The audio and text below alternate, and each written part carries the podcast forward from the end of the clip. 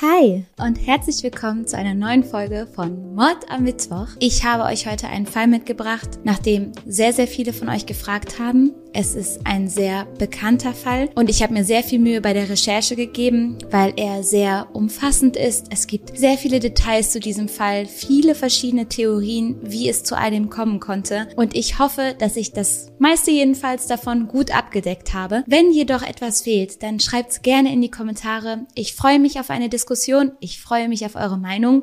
Und bevor ich jetzt hier wieder ein Intro von fünf Minuten produziere, würde ich sagen, stürzen wir uns in den Fall. Dieser Fall hat etwas ganz besonders Schreckliches an sich. Nicht nur wegen dieser brutalen Tat, sondern auch deswegen, weil es die Schüler, um die es dort geht, da getroffen hat, wo man am wenigsten mit etwas Bösem rechnet. In der Schule nämlich. Gut, man rechnet vielleicht mit zu strengen Lehrern, mit unfairer Benotung oder auch mit gemeinen Schülern, aber so etwas konnte niemand erwarten. Denn während die Eltern dieser besagten Schüler denken, dass ihre Kinder sich gerade mit Grammatik oder Algebra auseinandersetzen müssen, findet einer der schlimmsten Amokläufe zu dieser Zeit an der Columbine High School statt. Insgesamt werden zwölf Schüler und ein Lehrer sterben und viele werden zum Teil schwer verletzt. Was genau passiert ist und wie es überhaupt erst so weit kommen konnte, darüber möchte ich heute mit euch sprechen. Fangen wir am besten mit Dylan an.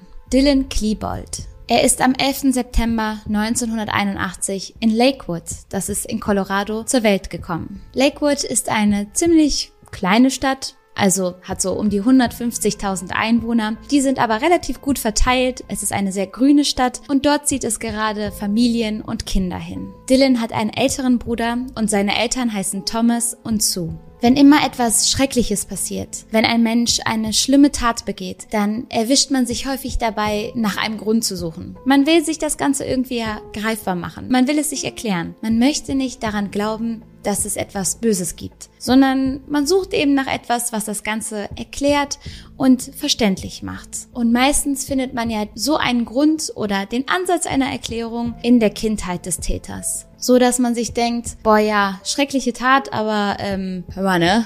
Die Großtante, die war auch echt gemein zu dem damals.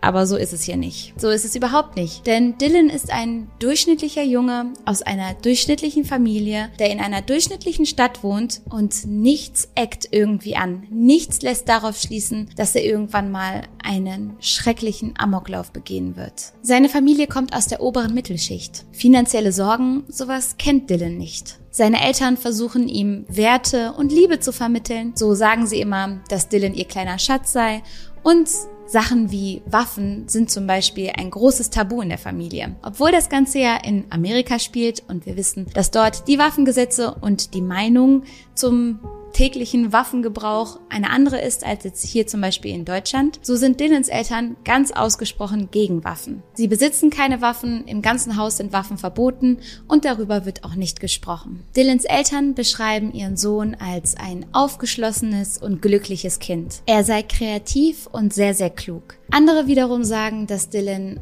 oft frustriert war, dass er ein geringes Selbstwertgefühl hatte und mit Niederlagen nicht klargekommen ist. Also er war so das Kind, wenn es beim Uno verliert, was dann die Tischplatte hochwirft und die Karten durch die Gegend wirft, ich weiß nicht, wart ihr auch so? Wart ihr auch schlechte Verlierer damals? Ich glaube, als Kind hat man generell eine sehr geringe Frustrationstoleranz. Ich glaube, die meisten sind dort schnell sauer, wenn sie mal beim Fangen verlieren oder sonst was. Ich glaube, ich war da auch ein kleiner Giftzwerg. Ab irgendeinem Punkt haben meine Eltern mich bestimmt einfach immer gewinnen lassen, weil die sich so dachten, den Trubel tun wir uns nicht an. Und so ähnlich war es eben auch bei Dylan, nur hat sich das Ganze eben noch weit ins Teenageralter gezogen. Also da, wo eigentlich der Punkt ist, wo man sich sagt, okay, ist halt nur ein Spiel, ne? Da war Dylan immer noch sehr dünnhäutig und leicht reizbar. Und das, obwohl er eigentlich ziemlich viele Erfolge zu verzeichnen hatte. Er war nicht nur sehr gut in Mathe, er galt sogar als hochintelligent und hat eine Klasse übersprungen, sondern er war auch ein Top-Sportler. 1993 lernt Dylan dann Eric David Harris kennen. Die beiden sind damals auf eine Schule zusammengegangen und gehen dann später auch auf die High School, auf die Columbine High School. Und sie verstehen sich eigentlich von Anfang an. Sie haben nämlich viele Gemeinsamkeiten. Sie sind beide der jüngere Bruder eines älteren Bruders. Sie mögen beide Videospiele, das Internet, sind so kleine Computerfreaks, haben Lust auf Roadtrips und generell dieselben Interessen. Und nun widmen wir uns jetzt ein bisschen der Geschichte von Eric. Eric wurde am 9. April 1981 geboren. Wie gesagt, ist er auch der kleinere Bruder eines älteren Bruders. Auch Eric stammt so aus der Mittelschicht. Seine Eltern heißen Catherine und Wayne und sein Vater arbeitet bei der US Air Force, während seine Mutter zu Hause arbeitet als Hausfrau. Ich weiß gar nicht, ist Hausfrau der richtige Begriff. Sie schmeißt halt den Haushalt, sie kümmert sich um die Kinder, sie macht eigentlich alles, was der Alltag so braucht. Ich glaube, wir brauchen ein cooleres Wort für Hausfrau. Heldin des Alltags.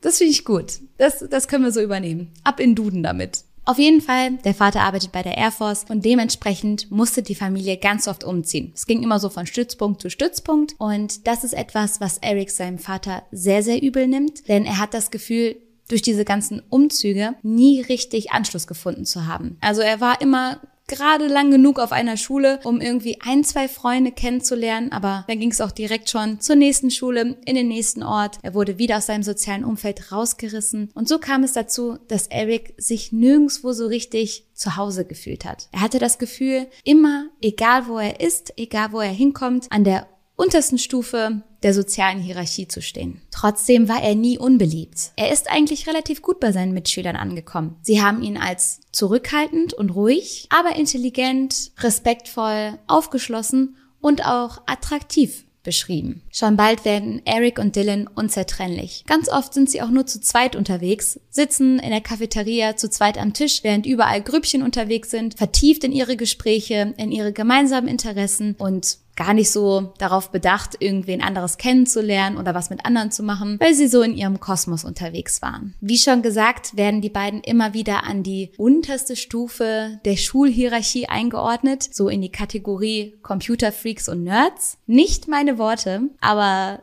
das, was eben in den ganzen Artikeln stand, was die Recherche ergeben hat, die beiden sind immer zu den Nerds gezählt worden. Also ich, ich sag mal so, ne? In unserem Zeitalter sind die Nerds eigentlich die allercoolsten, Guckt euch mal die ganzen Nerds um uns rum an. Ähm, Mark Zuckerberg war ein Nerd, Steve Jobs war ein Nerd. Also irgendwas scheinen die richtig zu machen. Ich bin leider nicht gut genug mit Computern. Vielleicht wäre ich sonst jetzt auch schon Millionär. Ja, ich bezweifel's. Aber ich schieb's darauf, dass ich mich mit Computern nicht auskenne und auf nichts anderes. Auf jeden Fall haben die anderen Schüler sich so ein kleines bisschen überlegen gefühlt, haben eben die Computerfreaks so ein bisschen belächelt. Wie gesagt, finde ich ungerechtfertigt, aber das ist ein anderes Thema, was ich jetzt dazu denke. Dylan und Eric hatten auch beide keine Freundin und haben sich auch so ein bisschen schwer getan mit Mädels. Es heißt, dass Dylan sich nie so richtig getraut habe, Mädchen anzusprechen und Eric hin und wieder mal eine Abfuhr kassiert hat und die deswegen beide Longtime Single waren. Aber sowohl Dylan als auch Eric waren sehr wohl in das Schulgeschehen involviert. Sie haben an AGs teilgenommen. Sie haben an Schulsport teilgenommen. Sie waren in so einer Computer AG. Sie haben Filme gedreht. Es gab immer so Schulfilmprojekte, wo die beiden involviert waren und sich richtig ausgetobt haben mit ihren Ideen und mit ihrem Engagement. Und sie waren auch Teil von Freundesgruppen. Außerdem war vor allen Dingen Eric ein sehr guter Schüler. Dylan hat sich teilweise sehr schwer getan und es wurde zuletzt auch immer schlimmer mit seinen Noten. Und trotzdem sind die beiden in der Schule mitgekommen, hatten auch einen Job in einer Pizzeria, also haben sich was Geld dazu verdient. Das alles betone ich jetzt so, falls ihr euch jetzt fragt, warum ich das hier so ausführlich erzähle, weil in den Medien immer dieses Narrativ von den Außenseitern geschaffen wurde. Das ist so ein bisschen das, was ich am Anfang gesagt habe, dass man immer versucht hat, einen Grund für diese Tat zu finden. Dass geschrieben wurde, ja, die Tat war so schrecklich, aber die waren ja auch immer Außenseiter und die sind ja auch gemobbt worden und hatten keine Freunde und ja, waren auch immer so ein bisschen komisch. Und so hat man dann versucht, sich das alles zu erklären, aber so war es nicht. Die beiden hatten Freunde, die beiden hatten Hobbys, sie hatten Interessen und die Erklärung für diese Tat liegt nicht dort. Also es gab schon Mobbing an der Columbine High School. Da haben wir ja auch schon öfters drüber geredet. 2000 Teenager in einer Schule. Natürlich ärgern die sich gegenseitig, weil Teenager brutal gemein sind. Aber hierbei war das ein gegenseitiges Ärgern und Anecken. Es gab nämlich so eine Gruppe, die nannten sich die Jocks und das waren so die super beliebten und super coolen. Das waren die Sportler, die Baseballer, die Footballer und die haben dann immer so weiße Kappen getragen. Dadurch haben die sich erkenntlich gemacht, hatten dann immer ihre Trikots an, ihre coolen Jeanshosen, die weißen Caps und die waren eben so das Gegenpol von Dylan und Eric und deren Truppe. Die fanden sich super cool die Truppe von Dylan und Eric, die nannten sich nämlich die Trenchcoat Mafia. Die haben immer so schwarze Klamotten getragen. Und dann gab es eben die Jocks und die haben sich dann gegenseitig immer so ein bisschen aufgezogen. Aber ich würde nicht sagen, dass eine Gruppe der anderen überlegen war oder dass man darin wirklich den Auslöser für diese Tat sehen kann. Das ist übrigens auch das, was einige Experten meinen, die den Fall mehrfach analysiert haben. Die sagen, ja, es gibt Zeichen von Mobbing und auch in den Aufzeichnungen von den beiden wurde später Hinweise auf diese Jocks gefunden, aber das war nicht der Grund für die Tat. Auch wenn es das ist, was viele hören wollen, um das Ganze irgendwie verständlich zu machen. Etwas, das jetzt die ganze Zeit unterm Radar aller Mitschüler, Lehrer und Eltern läuft, sind die dunklen Gedanken von Eric und Dylan, die zunehmend stärker werden. Die Mutter von Dylan, die übrigens später ein Buch schreibt und Reden über diese Tat hält, um anderen Eltern mögliche Zeichen mitzugeben, Dinge, an denen man erkennen kann, wenn das eigene Kind einem entgleitet oder Hinweise, die sie im Nachhinein gerne früher mitbekommen hätte. Die hat dazu gesagt, dass die Jungs ein pathologisches Problem hatten und sich gegenseitig reingeritten haben. Und das Ganze hat mich an die Folie à deux erinnert. Das hatten wir schon mal in einem Fall besprochen. Das bedeutet Wahnsinn zu zweit. Es kommt zu einer Übernahme von Wahnvorstellungen durch eine vormals gesunde Person, hervorgerufen durch einen an einer Psychose erkrankten Menschen. Ich weiß, hier handelt es sich nicht um Wahnvorstellungen bei den beiden und auch keine Psychose, aber es ist eine Obsession und eine Gewaltfantasie, die in vor allen Dingen Eric zunächst gekeimt hat und die Dylan dann übernommen hat. Und die Dynamik dieser beiden zusammen ist erst das gewesen, was so gefährlich geworden ist. Denn diese zwei durchschnittlichen Jungs aus durchschnittlichen Familien und durchschnittlichen Haushalten entwickeln auf einmal einen ungemeinen Hass, einen Hass, der nicht verständlich ist, auf die Welt, auf die Menschen um sie herum und aber auch auf sich selbst. Und aus diesem Hass heraus schmieden sie dann einen schrecklichen Plan. Die Anfänge davon konnte man in einem Blog, den Eric verfasst hat, verfolgen. Er war damals um die 15 Jahre alt. Der Blog war auf einer privaten Webseite, die sich America Online nennt. Dort hat Eric seine Gedanken und Gefühle aufgeschrieben. Am Anfang war es der Hass auf seine Mitmenschen, beziehungsweise eigentlich der Hass auf alles Mögliche. Er hat wirklich alles gehasst. Aber irgendwann waren das dann ganz konkrete Sachen. Hass, der sich auf einzelne Personen richtete. Oder aber auch Anleitung zum Bombenbauen. Ja, ihr habt richtig gehört, ab irgendeinem Punkt fängt Eric damit an, Sprengsätze selber zusammenzubauen. Und von diesen Erfolgen, ob es geklappt hat, ob es nicht geklappt hat, was dazugehört, was er noch verbessern müsse, davon hat er in seinem Blog erzählt. In einem Monat baut er zum Beispiel mehr als 20 Bomben. Außerdem schreibt er immer wieder von seinen Mordfantasien. All I want to do is to kill and injure as many of you as I can. Also alles, was ich tun möchte, ist möglichst viele Leute zu verletzen und zu töten. Und dann schreibt er noch dazu, vor allem Brooks Brown. Und dazu muss ich ganz kurz erklären, Brooks ist eigentlich ein Freund sogar von Dylan und Eric. Der war auch so in deren Clique drin, hat auch so teilweise zu der Trenchcoat-Mafia gehört, also auch mal so einen schwarzen Mantel getragen. Und dieser Brooks hat einmal die Windschutzscheibe von Eric eingeschlagen. Ich glaube, das war sogar ein Unfall. Keine Ahnung. Auf jeden Fall war Eric danach super sauer auf Brooks, wollte nichts mehr mit ihm zu tun haben und hat in seinem Blog eben konkrete Morddrohungen an Brooks gestellt. Und Brooks liest das. Er liest das, wie Eric ihm da online droht und er sagt es seinen Eltern. Und jetzt haltet euch fest, die Eltern gehen damit zur Polizei und die Polizei liest sich daraufhin den Blog durch, ist natürlich komplett alarmiert, weil der ganze Blog voll ist mit Morddrohungen, mit hasserfüllten Gedanken und mit Bombenbauanleitungen. Und jetzt kommt's, nichts passiert. Nichts passiert. Es gibt keine Anklage, es gibt keine Verhaftung. Es sollte eine Durchsuchung von Erics Zimmer geben, beziehungsweise seinem Elternhaus, aber diesen Durchsuchungsbefehl hat man vergessen zu stellen. Das heißt, der ist irgendwo fallen gelassen worden. Irgendwer hat den an irgendeiner Stelle nicht weitergegeben, nicht durchgereicht, nicht abgesegnet und deswegen ist nichts passiert. Und das ist so tragisch, weil zu diesem Zeitpunkt hatte Eric schon Waffen zu Hause. Er hatte Notizen zu Hause, er hatte Pläne zu Hause. Und hätte man ihn zu dieser Zeit hops genommen, wäre möglicherweise all das niemals so weit gekommen. Nicht nur an dieser Stelle ist er irgendwie davon gekommen. Nicht nur an dieser Stelle hat man die Taten von Eric in Vergessenheit geraten lassen. Dylan und er kommen wirklich immer und immer wieder mit allem, was sie tun, praktisch einfach so durch. Zum Beispiel beginnen sie bald schon mit ihren Rebel Missions, also ihren äh, Rebellionsmissionen. Ja, super Englisch, Lucia.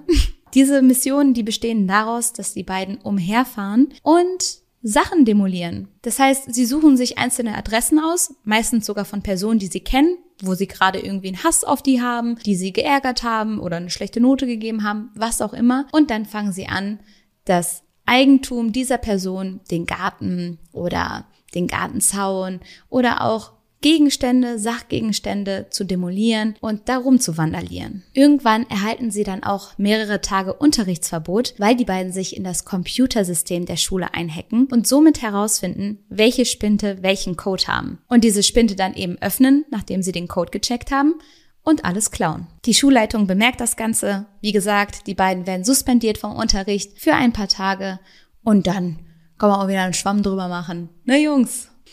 Ja, wild. Ich, äh, ich habe jetzt hier gerade so ein bisschen rumgeblödelt und man könnte ja auch meinen, das seien alles Jugendstreiche und zu verzeihen und da kann man mal ne, ein Auge zudrücken. Aber das ist schon lange kein Jugendstreich mehr, sondern sehr, sehr gefährlich. Denn am 30. Januar 1998 brechen die beiden dann sogar in einen Van ein. Ein Van voller teurer Elektrogeräte. Dinge, die die beiden sich so niemals leisten könnten. Und sie räumen den leer. Und werden noch in der Nähe vom Tatort direkt von der Polizei geschnappt. Weil die beiden dann ein Geständnis ablegen, müssen sie nicht ins Gefängnis, sondern sollen stattdessen an einem zwölfmonatigen Programm für jugendliche Ersttäter teilnehmen und so eine Art Anti-Aggressionstraining. Dieses Programm und das Training dürfen die beiden jedoch frühzeitig beenden. Aufgrund von guter Führung, Kooperation und Einsicht. Im Abschlussbericht der beiden steht sogar, die beiden haben ein großes Potenzial und werden sicher erfolgreich im Leben werden. Etwas, das man daran ganz krass sieht, ist nicht nur, dass sie wieder einfach durchgerutscht sind, sondern auch, wie sie das machen. Denn anscheinend sind die beiden echt gute Schauspieler und super manipulativ. Denn in dieser Zeit, wo sie für ihre gute Führung gelobt werden und ihre Einsicht, in dieser Zeit haben sie schon konkrete Pläne, möglichst vielen Menschen weh zu tun und das das Leben zu nehmen. Eine andere Debatte, die übrigens in vielen Netzwerken zu diesem Thema stattfindet, ist, dass viele sagen, das liegt nur daran, dass das weiße Jungs aus der Mittelschicht sind. Dass die so durchgerutscht sind, das wäre Kindern mit Migrationshintergrund so nicht passiert. Die wären viel, viel härter bestraft worden. Und da bin ich gespannt, was ihr dazu denkt. Wie gesagt, das war eine ganz große Diskussion, woran es gelegen hat, dass Dylan und Eric immer so verschont geblieben sind. Und das war eben eine der Theorien.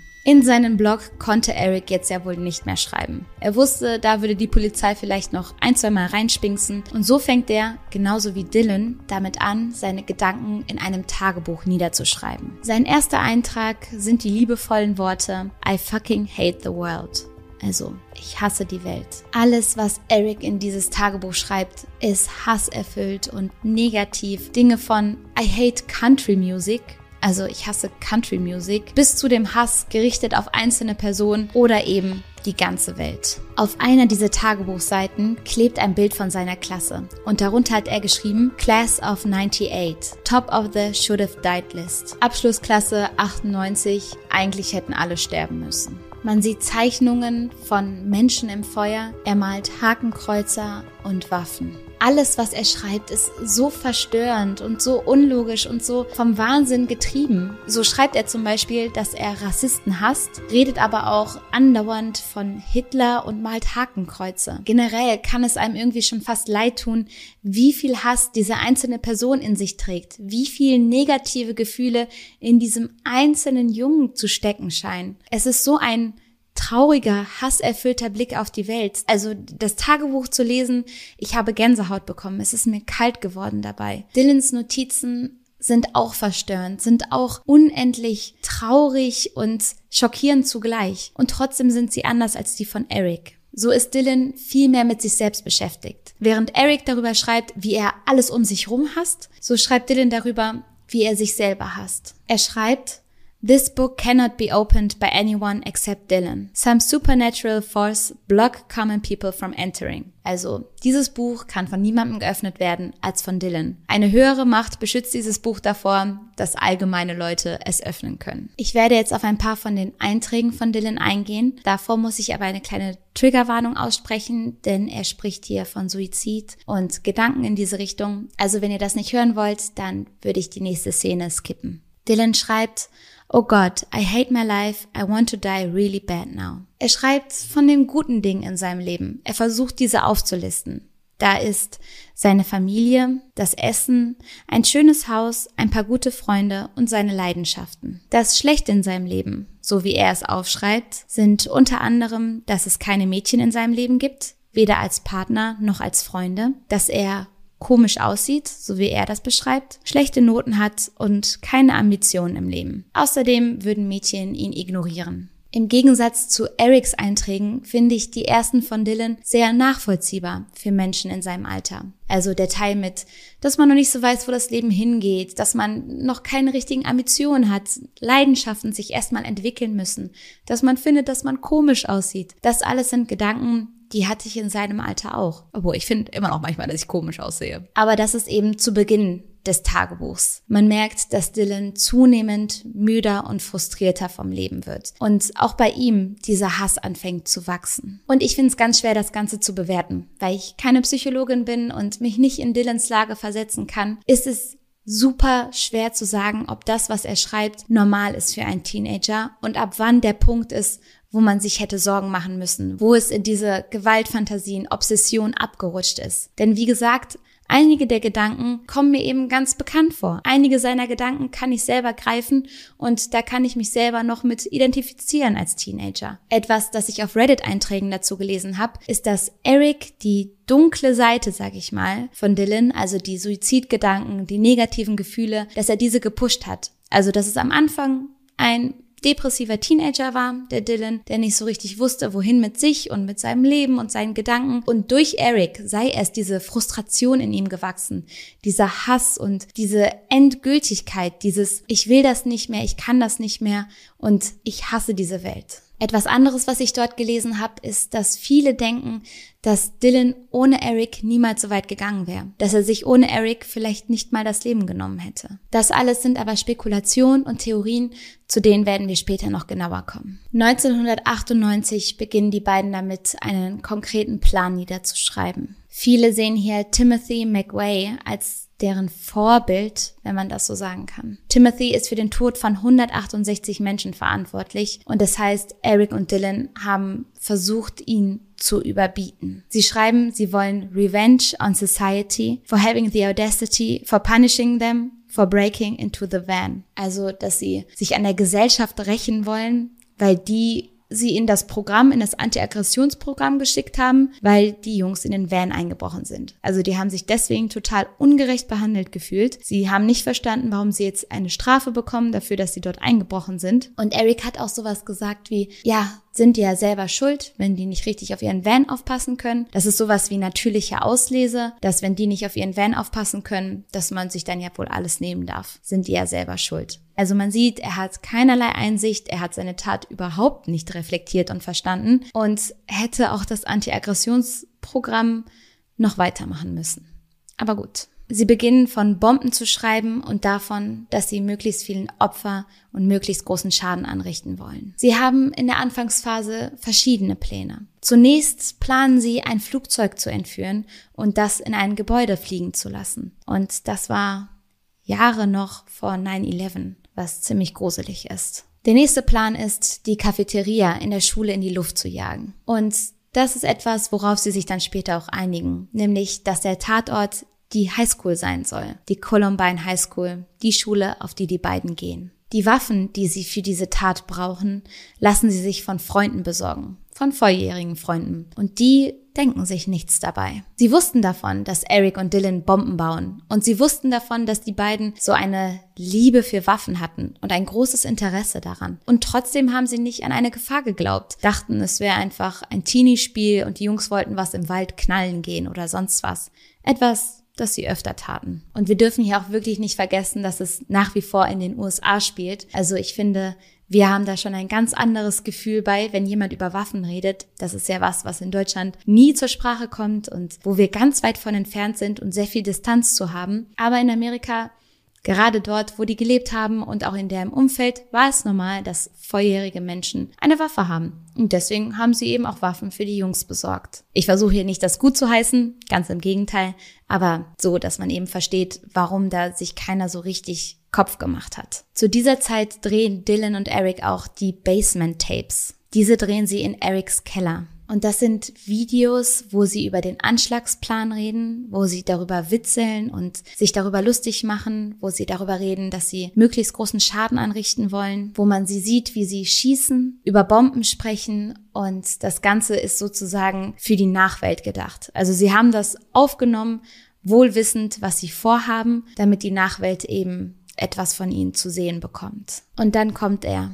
Der 20. April 1999. Zufällig am Geburtstag von Hitler. Ich glaube nicht, dass es ein Zufall war, aber das lasse ich einfach mal so stehen. Eric trägt an diesem Tag ein Shirt, auf dem Natural Selection steht. Das ist ja sein ganzes Motto. Und Dylan trägt eins, auf dem steht Zorn. Beide werfen sich schwarze Mäntel über, ziehen Sonnenbrillen an und verlassen ihre Häuser noch vor Sonnenaufgang. Sie kaufen eine letzte Propangasflasche für die Bomben, die sie gebaut haben. Und statt zum Unterricht zu gehen, bauen sie diese dann zu Ende. Die erste Bombe mit einem Zeitzünder auf 11.14 Uhr wird in einem Park platziert. Eric und Dylan hatten den Plan, dass diese dann hochgeht und die Polizei ablenkt. Dass alle dann mit ihren Einsatzkräften zum Park fahren würden, um zu gucken, was dort passiert ist und die beiden dann am Tatort selbst an der Columbine High School freie Fahrt hätten.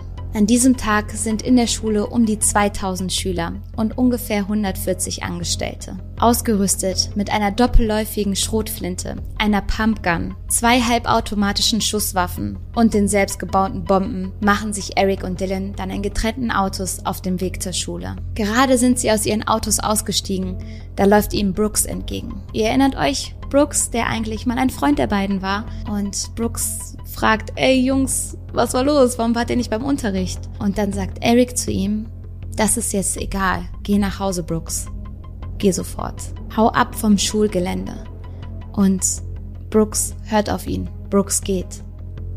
Und das hat ihm das Leben gerettet. Kurz nach 11.14 Uhr betreten Dylan und Eric dann die Cafeteria, die komplett voll ist. Unbemerkt stellen sie eine Sporttasche mit zwei Bomben auf dem Boden ab und gehen dann wieder raus. Der Zeitzünder dieser Bomben ist auf 11.17 Uhr gestellt. Zu dieser Zeit geht übrigens die Bombe im Park hoch, ihr erinnert euch, aber die richtet kaum einen Schaden an. Also es gibt so eine Art Grasfeuer, es wird tatsächlich auch die Polizei gerufen, aber das war's dann auch. Die Jungs gehen in ihren Autos in Deckung und warten darauf, dass die Bomben in der Cafeteria hochgehen. Aber nichts passiert. Zum Glück. Denn wären diese Bomben hochgegangen, hätte der Plan der beiden funktioniert, dann hätte es hunderte Tote gegeben, weil die Wahrscheinlichkeit, dass das Dach der Cafeteria eingestürzt wäre und die Räume darüber mit runtergekommen wären, war riesig und deswegen war das ein großes, großes Glück, dass deren Plan an der Stelle gescheitert ist. Zwar sind die Jungs deswegen kurz frustriert, wechseln dann aber schnell ihren Plan und machen weiter. Denn um 11.19 Uhr hören die ersten Schüler die Schreie von Eric. Go, go, go. Los, los, los. Er und Dylan beginnen am Westeingang der Schule damit zu schießen. Die ersten beiden Opfer treffen sich schon dabei, wie sie vor der Schule picknicken.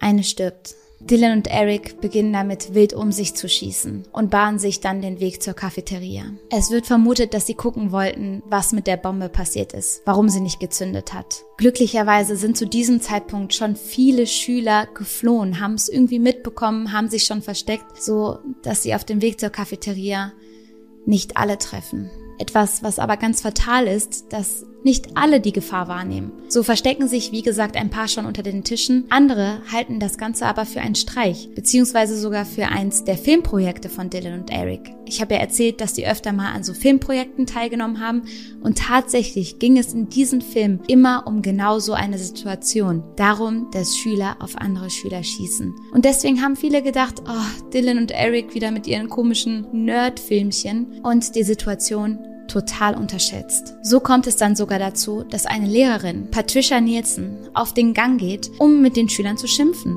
um zu sagen, hey, ne, gleich geht wieder Unterricht los, könnt ihr bitte mal ruhig sein? Aber als sie dann plötzlich einen Schuss in die Schulter abbekommt, wird ihr klar, dass das Ganze hier kein Scherz ist. Und sie packt einen Schüler, der in ihrer Nähe steht, zieht ihn mit und die rennen in die Bibliothek. Auf dem Weg schreit sie, geht in die Gänge, geht in die Gänge, versteckt euch. In der Bibliothek angekommen, fordert sie alle dazu auf, sich unter den Tischen zu verstecken, zu ducken und leise zu sein. Ungefähr zu dieser Zeit, um circa 11.22 Uhr, betritt der erste Polizeioffizier die Szene. Es ist der Hilfs-Sheriff Neil Gardner. Der ist sowieso jemand, der öfter mal bei der Schule Patrouille hält und deswegen ist er auch schon so schnell am Tatort. Er liefert sich dann einen Schusswechsel mit Eric, denn sobald er versucht, aus seinem Wagen auszusteigen, fängt Eric an, auf ihn zu schießen. Leider kann er die Jungs jedoch nicht aufhalten und die sind mittlerweile auf dem Weg zur Bibliothek. Gegen 11.29 Uhr betreten Eric und Dylan dann die Bibliothek.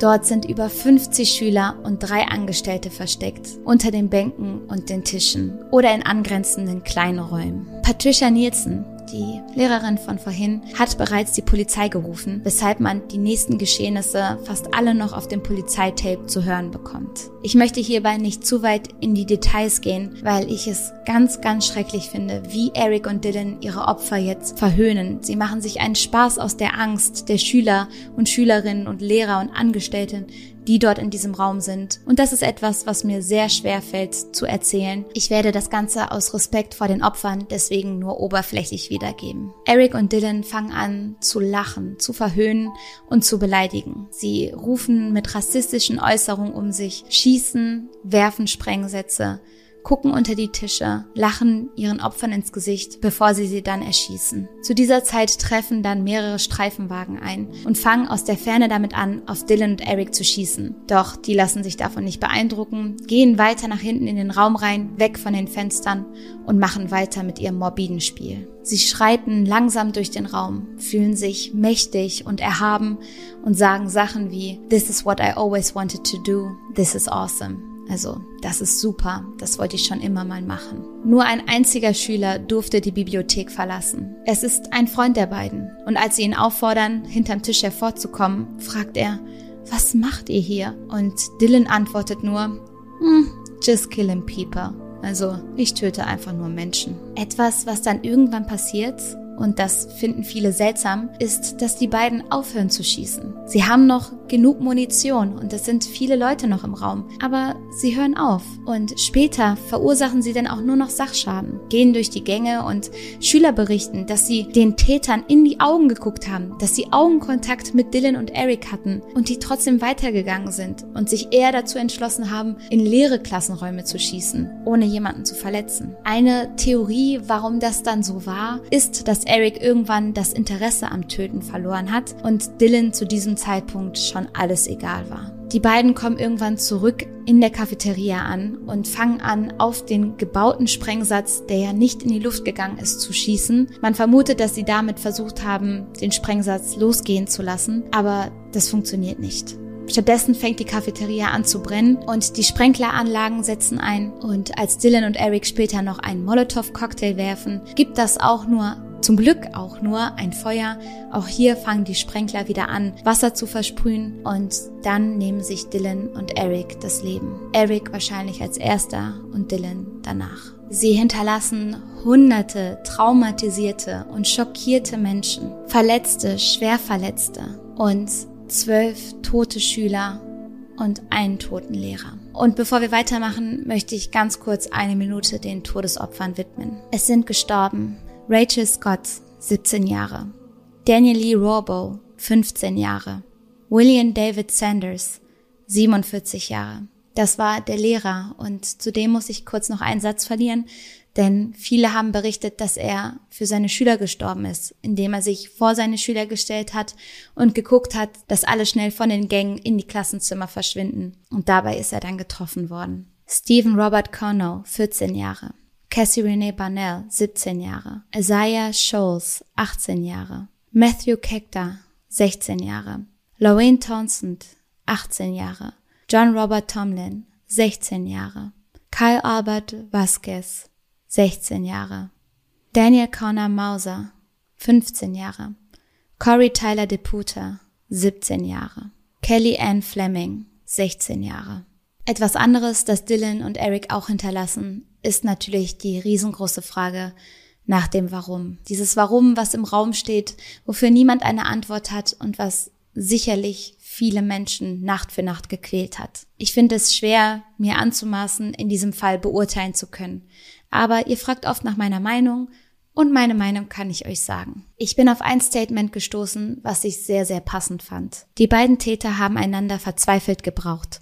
Zusammen waren sie eine Macht, mit der man rechnen muss. Getrennt nur ein paar Nerds am unteren Ende der sozialen Hierarchie. Viele sind davon überzeugt, dass dieses Zusammenspiel der beiden, die Gleichgültigkeit und die Traurigkeit, die Verzweiflung von Dylan und die Aggression und der Hass von Eric, dass das zusammen diese Macht ergeben hat. Dylans Hass auf sich selbst und Erics Hass auf die Welt. Und das einzeln keiner von den beiden so einen Schritt getan hätte, keiner von den beiden so weit gegangen wäre. Manche vermuten, Eric hätte vielleicht im Erwachsenenalter noch etwas getan, noch ein Verbrechen begangen, dass die Anlagen dafür auf jeden Fall vorhanden waren, aber dass gerade Dylan nie so einen Schritt gewagt hätte. Und wenn man sich das Ganze mal anguckt, wie die beiden andauernd durchgekommen sind, wie sie es geschafft haben, alle auszutricksen, früher entlassen zu werden aus dem Anti-Aggressionsprogramm, Leute zu manipulieren, da kann man irgendwo verstehen, dass Eric zum Beispiel sich irgendwann total überlegen und erhaben gefühlt hat. In seinen Aufzeichnungen vergleicht er sich öfters sogar mit Gott, weil er so ein Machtgefühl entwickelt hat. Natürlich fragt man sich dann auch oft, warum hat niemand etwas bemerkt? Die Antwort auf der einen Seite ist natürlich, weil viele Fehler begangen wurden,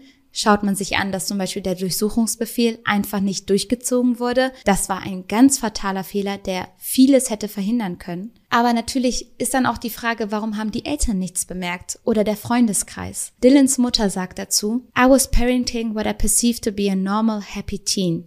As happy as a teen could be, because it's a difficult time. I was not looking for weapons. Ich habe ein Kind erzogen, was ich für glücklich gehalten habe. Also so glücklich ein Teenager eben sein kann. Ich habe gar nicht erst nach Waffen gesucht. Viele suchen, wie gesagt, die Ursache für all das ja im Mobbing oder in der Ausgrenzung von Dylan und Eric. Hierzu habe ich euch ja schon erzählt, dass die beiden sehr wohl integriert waren in verschiedene Lebensbereiche, in verschiedene Freundeskreise. Und auch hier denke ich wieder, dass wir es einfach nicht wahrhaben wollen, dass etwas Böses existiert. Oder ich weiß gar nicht, glaube ich daran, dass was Böses existiert? Was denkt ihr dazu? Auf jeden Fall glaube ich, dass wir es ein Stück weit aushalten müssen, dass es solche Dinge auf der Welt gibt. Aushalten im Sinne von, dass wir aufhören sollten, Rechtfertigung oder Erklärungen für die Täter zu suchen, sondern uns um die Opfer kümmern, uns auf die Opfer konzentrieren und nicht versuchen, eine Tat, die so schrecklich ist, kleiner zu machen oder irgendwie greifbar zu machen, nur damit wir uns besser fühlen. Es ist genauso schrecklich, wie es ist und das ist hart zu akzeptieren, aber